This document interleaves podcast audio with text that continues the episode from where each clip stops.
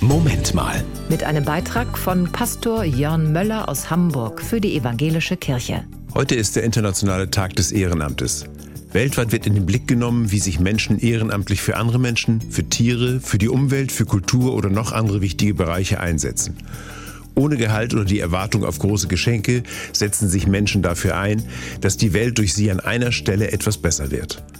Wenn man beginnt darüber nachzudenken, wo überall ehrenamtliches Engagement sichtbar und unsichtbar geleistet wird, erinnert es an Popcorn. Erst sind nur einige Körner zu sehen, dann wird es immer mehr und ist schließlich ein kleiner Berg. Unsere Welt ist von ehrenamtlichen Einsatz gefüllt. Natürlich kennen wir die Freiwillige Feuerwehr oder auch ehrenamtliche Badeaufseher. An anderen Stellen setzen sich Mitmenschen für Alte, Kranke und Obdachlose ein. Sie verteilen Essen oder leisten einfach Gesellschaft in der Einsamkeit. Und natürlich gibt es große Organisationen, die zu einem erheblichen Teil auf ehrenamtlichem Engagement beruhen.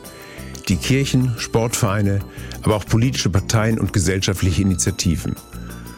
Heute, am Internationalen Tag des Ehrenamtes, werden wie jedes Jahr einige Menschen mit seinem Orden ausgezeichnet als Dank für ihren Einsatz. Wer sich ehrenamtlich engagiert, weiß aber, dass man auch ohne Orden etwas zurückbekommt.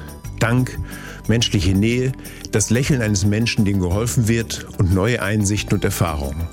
Für mich ist ehrenamtlicher Einsatz christliche Nächstenliebe. Das war ein Beitrag von Pastor Jörn Möller aus Hamburg für die Evangelische Kirche.